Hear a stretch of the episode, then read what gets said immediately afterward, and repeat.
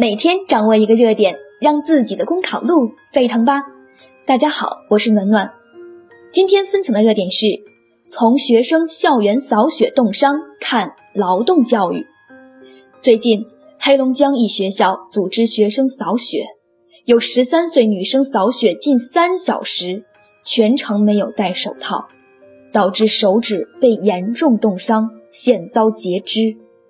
这一事件中，学校无疑要反思并承担其中的安全管理责任，同时，劳动教育的话题也值得我们深思。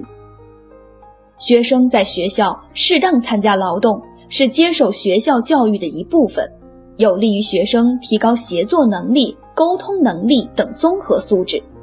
然而，一段时间以来，劳动教育却被教育者和社会忽视了。尽管学校设有劳技课，但很多劳技课程不够接地气，学生能够在劳技课上做出精巧的作品，取得较好的成绩，在生活中却未必熟悉一针一线。而且，随着学生升学压力加大，劳动教育在学校教育中的比重也逐渐降低。生活需要劳动，劳动教育关系到一生的幸福生活。因此，有必要让劳动教育蔚然成风。一、学校应着眼于培养学生在生活中的劳动技能，开展劳动教育。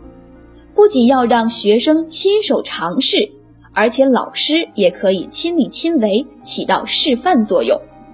二、注重劳动教育的过程，不能出于某种使用免费劳动力的心态，让学生参加校园劳动。三，家长与社会也应该加深对劳动教育的理解，起到支持和鼓励的作用，而不是纠缠于学生该不该为学校义务劳动这一伪命题。以上就是今天的热点分享，获得文字版内容，请关注微信公众号“公考提分营”。感谢您的收听，我们明天再会。